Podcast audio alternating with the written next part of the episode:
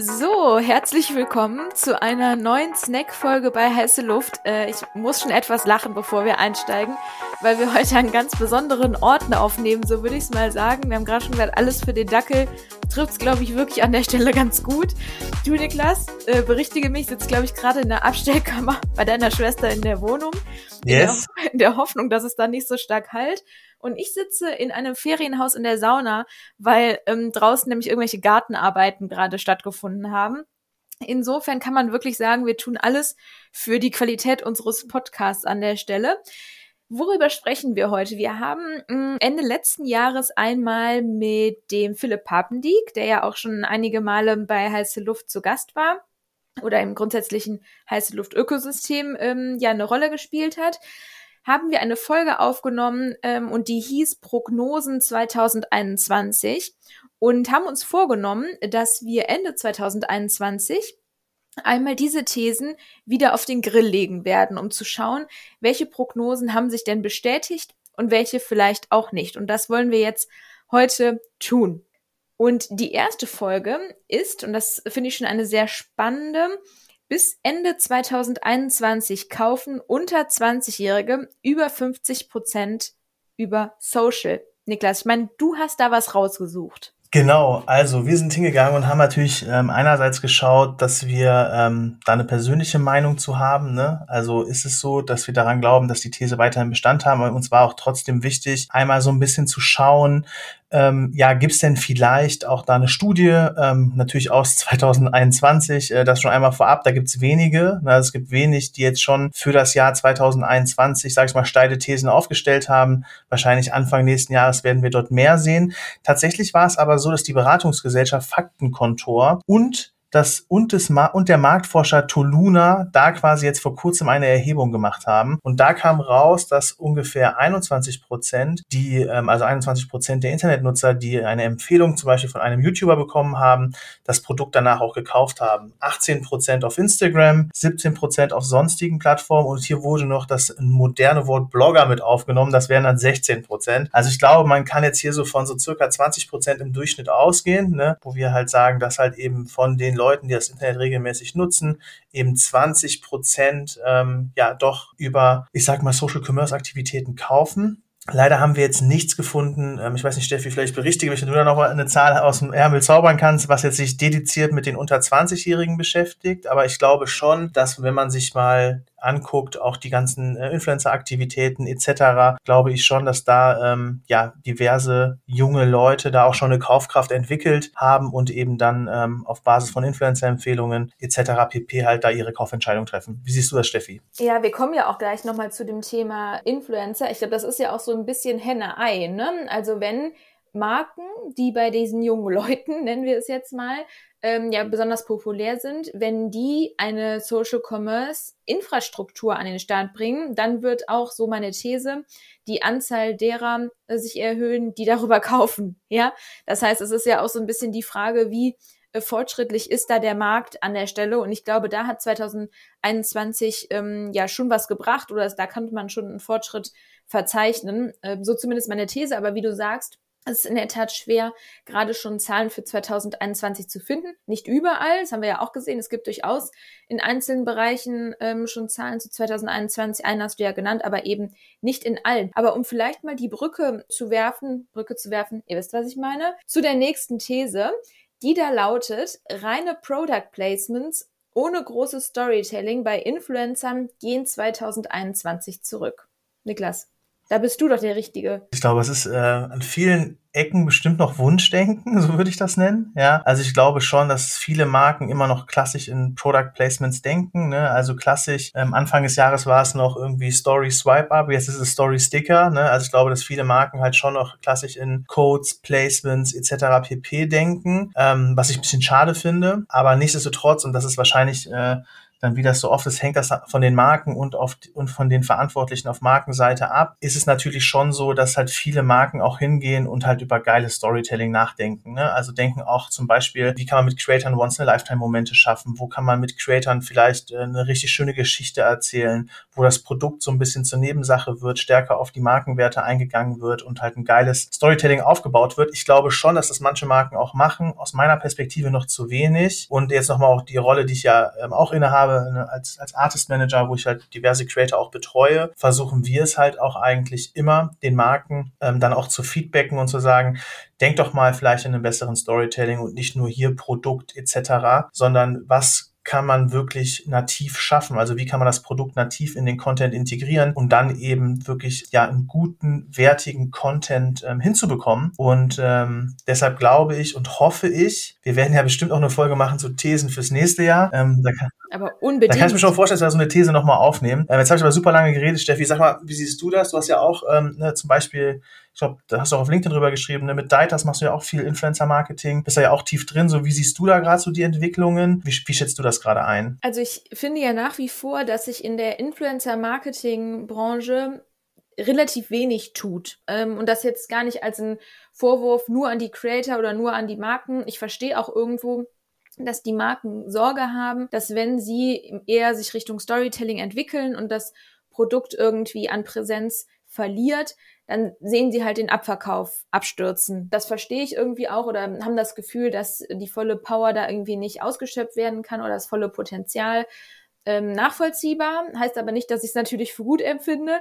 Aber ich hätte in der Tat ähm, gefühlt gesagt, da ist nicht sonderlich viel passiert, weil die Probleme oder die Herausforderungen sind meiner Meinung nach immer noch die gleichen, wie es vor einem Jahr war. Ja, glaube ich auch. Ich glaube auch tatsächlich, und das hört sich jetzt total lächerlich an, was ich sage, aber ich glaube, es gibt auch, ähm, wie soll ich sagen, die Markenverantwortlichen und Oder Leute, die auf Agenturseite arbeiten, die bewegen sich auch immer nur in der gleichen Bubble. Also klar, in Agenturen gibt es auch hohe Fluktuationen, aber du wechselst halt von einer Agentur in die nächste Agentur, machst einfach also einfach nahezu das Gleiche. Und was ich mir einfach wünschen würde, ist, dass auch in der Branche einfach mehr Impulse von draußen kommen. Vielleicht auch Leute mal aus einer anderen Branche mal reinholen, mal eine andere Perspektive einnehmen. Das würde ich mir schon stark wünschen, dass man dort einfach nochmal ähm, ja ein bisschen offener, mit offeneren Augen durch, durch die Welt geht. Das wäre so, so ein bisschen mein Wunsch. Und das Schöne ist, dass ähm, unsere dritte These sehr nah an diesen ganzen Social, auch mit den jungen Leuten etc. zu tun hat. Deshalb würde ich da jetzt mal so ein bisschen die Brücke schlagen und da würde mich sehr so deine Sicht äh, interessieren, Steffi. Ähm, die sozialen Medien werden als Nachrichtenquelle gerade für jüngere Zielgruppen in 2021 immer wichtiger. Wie siehst du das? Also zum einen bin ich ja, beschäftige ich mich viel mit diesem Thema, weil ich ja auch einen Verlag beraten darf in dem Kontext. Und da gibt es in der Tat äh, von Statista,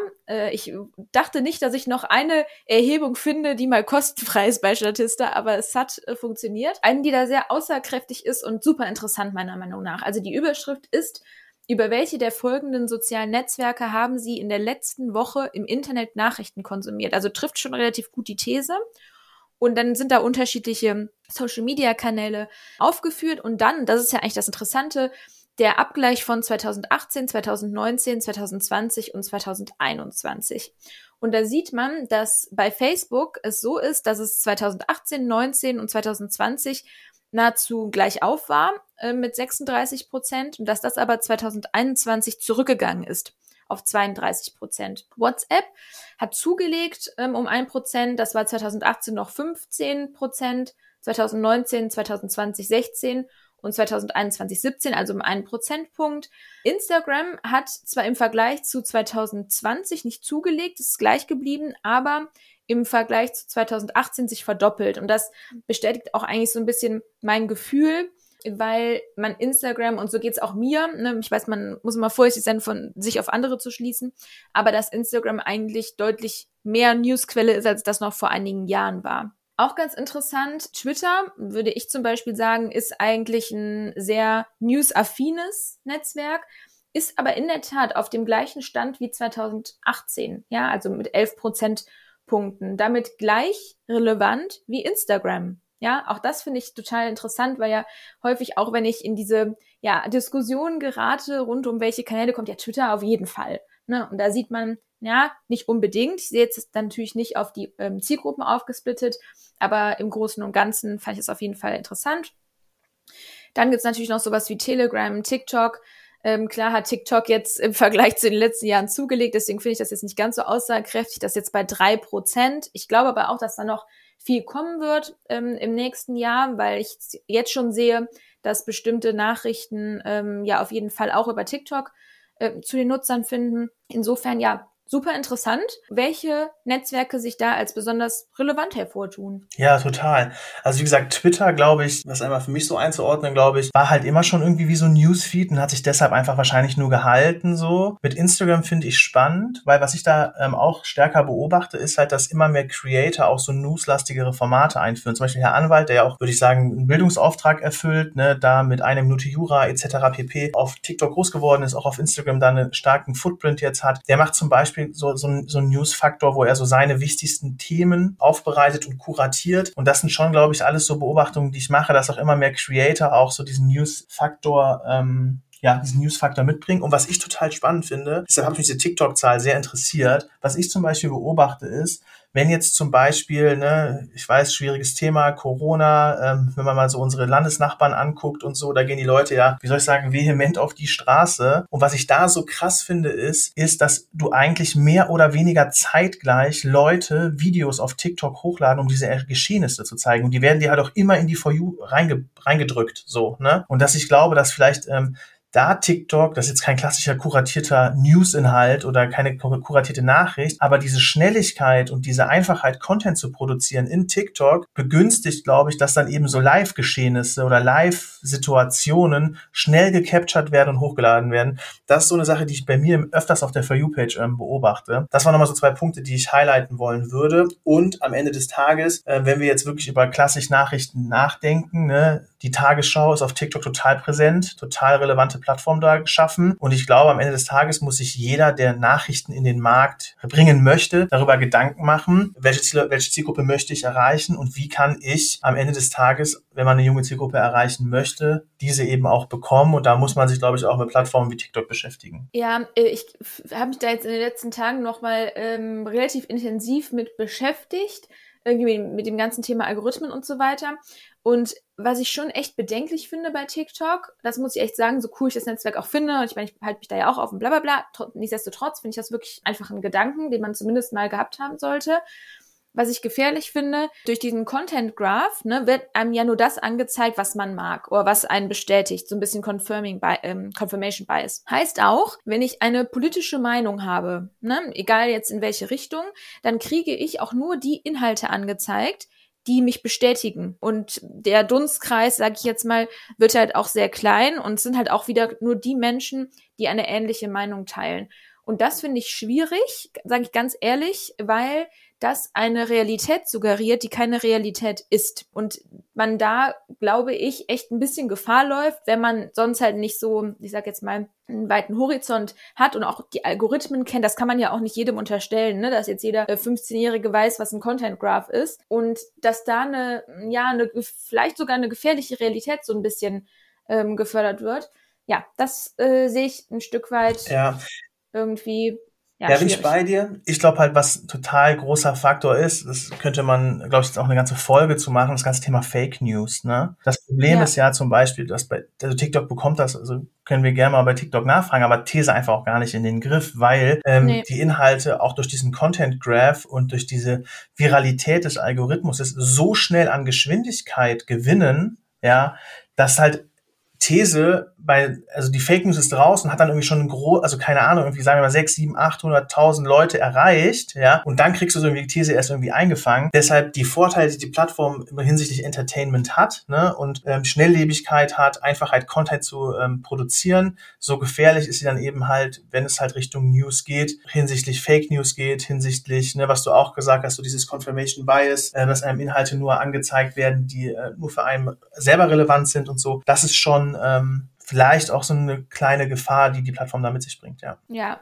ähm, gut zusammengefasst, finde ich auch nochmal einen wichtigen Punkt. Ist ja nicht alles immer nur schwarz und weiß, ne? So, aber damit wir nicht zu viel Zeit verlieren, nächste These. Audio gewinnt weiterhin an Bedeutung.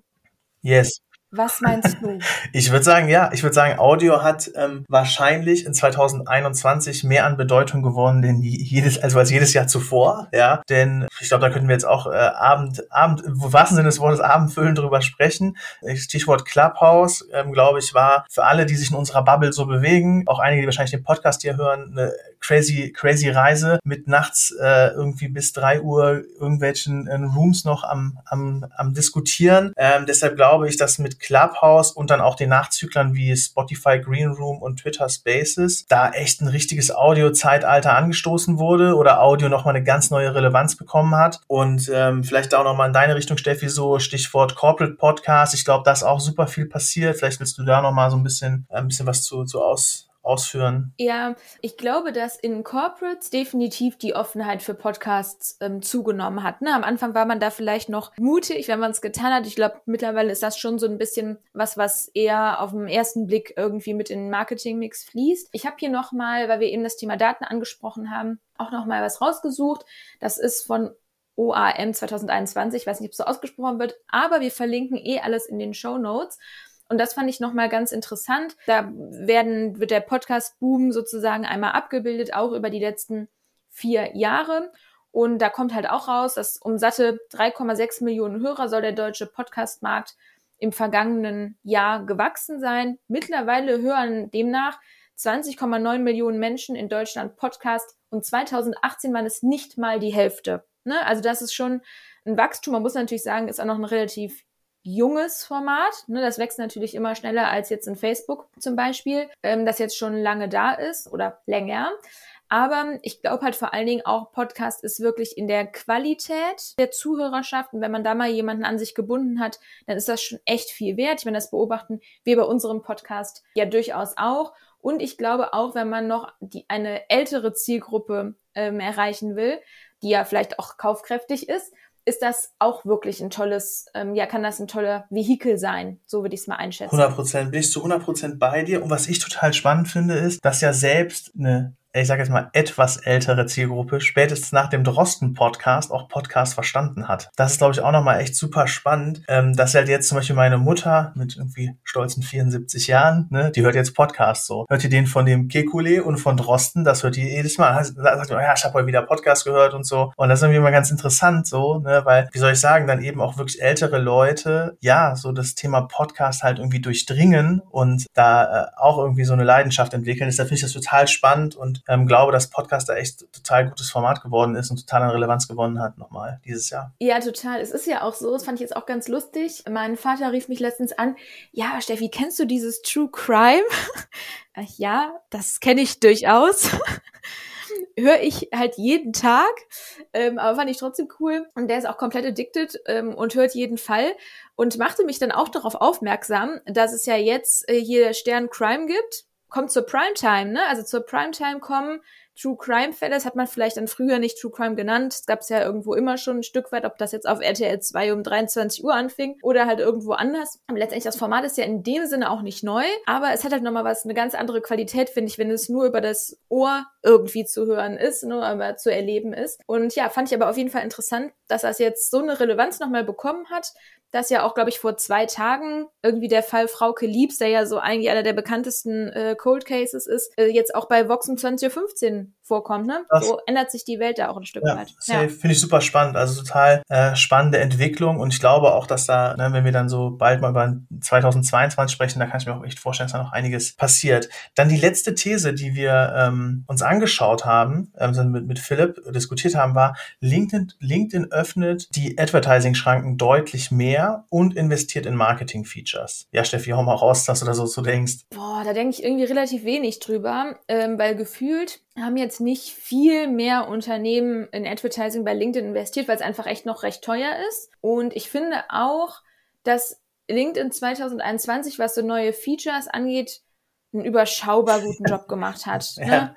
Ja, also wenn ich jetzt so drüber nachdenke, gut, dass die Stories jetzt nicht ähm, best of waren, sind wir uns, glaube ich, alle einig. Ähm, haben sie dann runtergenommen, ist ja auch okay, ist ja auch ein Lernprozess. Das Thema Newsletter finde ich ganz spannend. Ne? Das haben sie jetzt auch noch nicht bei jedem ausgerollt. Wir warten ja auch sehnsüchtig drauf. Aber das finde ich nochmal ganz cool. Aber so overall, auch so was die Advertising-Formate angeht, finde ich, hat sich da jetzt nicht so wahnsinnig viel getan. Ja, bin ich bei dir. Tatsächlich, wenn man so rückblickt, woher kam die These auch? Ne? Also so, wenn ich jetzt so rück, rückblicke, so Anfang des Jahres, LinkedIn war auch eine ganz andere Zeit, finde ich so. Ne? LinkedIn war da noch ja. ultra viel Wissensaustausch. Jetzt gibt es tausend Leute da draußen, die sagen würden, ja, man hat immer noch gute organische Reichweiten auf LinkedIn. Aus meiner Perspektive stimmt das einfach nicht. Ne? Wenn du die gleichen Beiträge jetzt nochmal posten würdest mit der gleichen Relevanz, die würden einfach schlechter laufen. Organische Reichweite ist geringer geworden bei LinkedIn. Und es war halt wirklich so eine Phase Anfang des Jahres letzten Jahres, wo LinkedIn total über Wissensaustausch, Wissensaustausch, organische Reichweite und die Chance, stärker seine eigene Marke zu stehen, halt total relevant dafür war. Und das war halt auch eine Phase, wo man gesagt hat, okay, da gab's halt Free Reach und irgendwann kommt dann wie bei jedem Netzwerk, wie man es auch beim TikTok gesehen hat, da war auch super viel, viel, viel Free Reach da und irgendwann muss man für Reichweite vielleicht auch Geld ausgeben. Und das war bei LinkedIn, glaube ich, da so unsere These zu sagen, hey, die haben viel Reichweite rausgegeben. Das war ein cooles, cooler Wissensaustausch. Und jetzt ist einfach der nächste Schritt so, dass dann irgendwann Paid irgendwie auch relevant werden könnte. Und ähm, was ich halt jetzt finde, ist, ich finde Paid ist halt nicht relevanter geworden, aber ich finde, dass LinkedIn einfach so diese Stärke im Wissensaustausch so ein bisschen auch verloren hat. So die organische Reichweite geht zurück, die Stärke im Wissensaustausch wird weniger und sowas. Ich finde, dass da LinkedIn auch gerade irgendwie so weiß ich nicht, irgendwie so eine Entwicklung, ja, so eine Entwicklung durchmacht und ich weiß noch nicht, wohin die geht. Aber das ist einfach nur mal ja. so als Beobachtung, die, die mir jetzt so aufgefallen hat. Und das hat tatsächlich auch, jetzt zumindest für mich, ich glaube, bei dir ist das auch ähnlich, auch nochmal deine Meinung mich da sehr interessieren, auch die Art des Wissenskonsums für mich, wie soll ich sagen, die Art des Wissenskonsums ähm, erschwert, ja, erschwert und verändert. Sagen, ne? ne? Also ich ziehe mir jetzt mein Wissen ja. aus dem Discord, ähm, viel mehr aus Podcast, weniger aus Dialoge auf LinkedIn. Deshalb ist das, hat sich das, glaube ich, echt nochmal so stark verändert, so finde ich. Ja, ähm, unterschreibe ich ich bin halt auch dadurch wieder mehr auf Newsquellen gegangen. Ne? Also ich habe vorher, würde ich sagen, viel mehr Zeit bei LinkedIn ähm, verbracht als jetzt zum Beispiel bei Feedly. Und das hat sich definitiv geändert. Was total schade ist, ehrlich gesagt, weil Feedly halt eine Einbahnstraße ist. Und das ist LinkedIn eigentlich nicht, weil es ein Netzwerk ist. Aber ja, vor dem Hintergrund, den du gerade erklärt hast, ähm, ja, es, es ist so, wie es ist. Ne? Und nein, falls jetzt wieder Kunden von mir ankommen und sagen, ja, aber sie haben doch gesagt, LinkedIn ist nicht mehr relevant. Nein, das sage ich nicht. Aber es ist halt einfach ein anderes Netzwerk ein Stück weit geworden, ne, mit einem anderen Schwerpunkt. Und da muss man sich als Unternehmen nur die Frage stellen, wie kann man da eine Rolle spielen oder möchte man da eine Rolle spielen überhaupt, wenn es eher so ja Personal Issues first ist, sage ich jetzt mal, ne, und Knowledge vielleicht nicht mehr, dann ja, entweder man sagt, man spielt mit in dem Game ähm, und das kann man ja auch durchaus weiterhin noch sehr erfolgreich tun, oder man sagt, nee, das ist es dann an der Stelle nicht mehr. That's the way. Ne? Ich glaube, das waren äh, doch ganz gute Schlussworte, um die Thesen einmal abzuschließen. Übrigens werden wir in wenigen Wochen im Dezember dann einmal natürlich neue Thesen für das Jahr 2022 aufstellen und würden uns natürlich auch freuen, wenn ihr da auch wieder mit dabei seid. Wir freuen uns. Bis dahin, macht's gut. Danke, tschüss.